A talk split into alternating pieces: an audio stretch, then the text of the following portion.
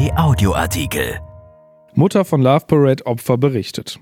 Der dunkelste aller Tage. Die größte Techno-Party der Welt endete 2010 in einer Katastrophe. Unter den Toten von Duisburg war auch Christian Müller. Zehn Jahre kämpfte seine Mutter im Love Parade-Prozess um Gerechtigkeit und hat den Glauben nun verloren. Von Alexander Triesch. Sonntagmorgen 5 Uhr, der Tag danach. Zwei Polizeibeamte klingeln an einer Haustür in Hamm, doch Familie Müller weiß längst Bescheid. Die ganze Nacht lang war sie wach und saß im Wohnzimmer zusammen. Mutter Gabi, Vater Uwe, Oma, Opa und Christians Freunde, die ein paar Stunden zuvor noch in Duisburg gefeiert haben. Auf dem Sofa wurde viel geredet und viel geschwiegen, aber vor allem wurden viele Fragen gestellt. Damals wie heute war die wichtigste Warum? Im Fernsehen lief der Brennpunkt der ARD, aber Antworten gab er keine. Nur Bilder, immer die gleichen. Vom Güterbahnhof, vom Tunnel und der Treppe, von den Technowagen, die noch stundenlang fuhren, von den Menschen, die am Boden lagen und von denen, die davon noch gar nichts wussten und weiter tanzten. Der 24. Juli 2010, sagt Gabi Müller heute, war nicht nur der Tag, an dem 21 junge Menschen ihr Leben verloren haben. Es war auch der Tag, ab dem Mütter und Väter auf einmal anders lebten. Dieses andere, das viel düstere Leben, es fängt an, als plötzlich Damian klingelt, viele Stunden vor der Polizei. Am Morgen stieg er mit dem Sohn von Gabi Müller in den Zug nach Duisburg. Am Abend kommt er alleine zurück. Die Augen haben es der Mutter sofort verraten, aber Damian spricht es noch aus.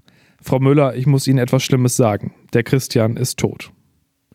Zehn Jahre später sitzt Gabi Müller, 62, Friseurin, in einem Saal in der Messe Düsseldorf und hört zu, wie Richter Mario Plein erklärt, man habe keinen Bösewicht gefunden.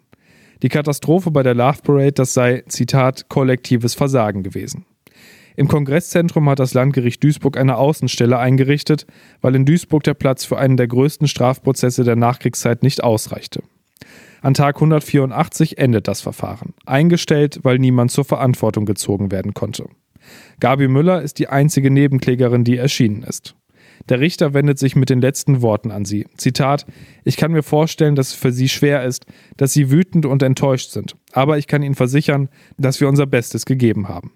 Plein erklärt, die Katastrophe sei nach den bisher gewonnenen Erkenntnissen auf das, Zitat, Zusammenwirken einer Vielzahl miteinander korrelierenden Ursachen zurückzuführen. Eine etwaige Schuld der verbliebenen drei Angeklagten sei nur noch als gering anzusehen. Die drei Männer waren damals alle in verantwortlicher Position beim Veranstalter Lopavent beschäftigt. Das Geschehen, sagt Plein, liege fast zehn Jahre zurück und die Angeklagten seien durch den Prozess, das mediale Interesse und die Ereignisse erheblich belastet worden. Es bestehe nur noch eine geringe Wahrscheinlichkeit, das Verfahren vor der Verjährungsfrist am 27. Juli beenden zu können. Stundenlang lässt Plein schematische Zeichnungen und Fotos einblenden, bevor er den entscheidenden Satz sagt. Aus unserer Sicht ist die Katastrophe aufgeklärt. Doch niemand muss sich verantworten. 21 Menschen sterben, aber diese Schuld wird nicht gesühnt. Christian bringt das alles nicht zurück, ob nun jemand ins Gefängnis geht oder nicht. Aber Gerechtigkeit, so naiv das klingt, hätte sich Gabi Müller gewünscht für ihren Jungen. Sie sagt, daran glaube ich jetzt nicht mehr. Christian wurde noch 25 Jahre alt. Elektronische Musik mochte er eigentlich nicht, aber die Love Parade war etwas Großes. Einmal im Jahr mit Hunderttausenden Feiern mitten im Ruhrgebiet. Der größte Techno-Tanz der Welt. David Guetta, Star-DJ Tiesto und der selbsternannte Philosoph der Dancekultur Westbam. Sie alle waren nur eine Zugfahrt entfernt. Vielleicht seit 2010 das letzte Mal, dass die Love Parade stattfinde, hatte Christian am Morgen noch zu seiner Mutter gesagt. Und das muss man erlebt haben. Regelmäßig fiel die Veranstaltung aus. Es fehlte Geld, jedes Jahr stiegen die Kosten weiter. Die Sponsoren zögerten. Nachdem das Festival von Berlin ins Ruhrgebiet zog, wurde die Suche für ein geeignetes Gelände immer schwieriger. 2009 fiel die Love Parade wieder aus. Bochum hatte den Veranstaltern abgesagt.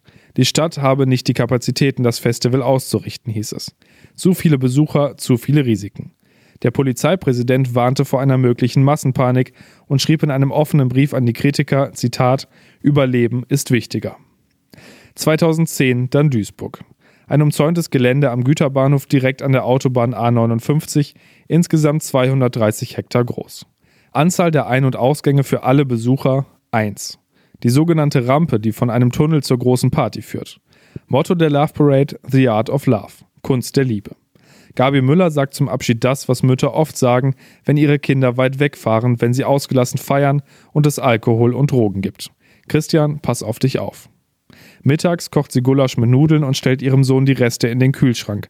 Abendessen zum Warmmachen. So haben sie es oft gemacht, wenn er später nach Hause gekommen ist. Christian aber kommt nicht nach Hause. An jenem Samstag im Juli gerät der 25-Jährige mitten in die Katastrophe. Die Polizei kann die Menschenmassen am Eingang irgendwann nicht mehr kontrollieren. Der Druck in der Menge wird so stark, dass Besucher stürzen und sich ineinander verkeilen. Manche klettern über die Zäune den Hang hinauf, aber die meisten stehen mittendrin, können sich nicht mehr bewegen. Gegen 17 Uhr, als die Polizeiketten längst überrannt sind und auf jedem Quadratmeter mehr als sechs Menschen dicht gepresst stehen müssen, stirbt Christian Müller an der Rampe der Love Parade. Er erstickt im Gedränge. Der Gerichtsmediziner beschreibt die Todesursache später als massive Brustkompression. Bis Gabi Müller seinen Tod akzeptieren kann, vergeht viel Zeit. Zum Gedenkgottesdienst kurz nach dem Unglück will sie nicht. Erst viele Monate später trifft sie sich mit anderen Hinterbliebenen, spricht das erste Mal über den Schmerz. Sie sagt, niemand sonst konnte verstehen, was ich durchgemacht habe. Ihr Mann, Uwe, redet weniger. Er frisst die Trauer in sich hinein, aber auch er hatte die Hoffnung, dass die Schuldigen bestraft werden. Er hatte mal gesagt, Gabi, wir leben in Deutschland und nicht in einer Bananenrepublik. 2019 entdecken Ärzte in seinem Körper einen Tumor. Der Krebs streut. Uwe Müller verliert den Kampf. Am 25. Juli, einen Tag nach dem Jahrestag der Love Parade, hört sein Herz auf zu schlagen. Gabi Müller sagt, das war kein Zufall. Der Prozess hat auch an ihr Spuren hinterlassen.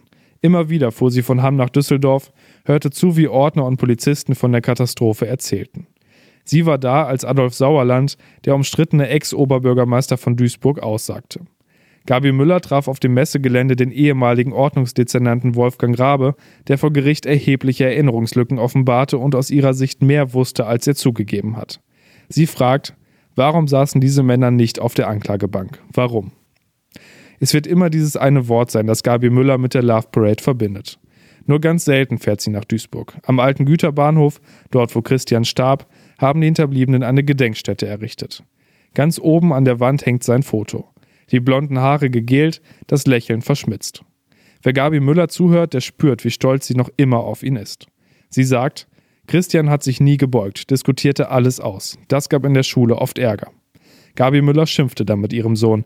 Der sagte immer nur, Mama, es geht um Gerechtigkeit. Erschienen in der Rheinischen Post am 5. Mai 2020 und bei RP Online. RP Audioartikel. Ein Angebot von RP Plus.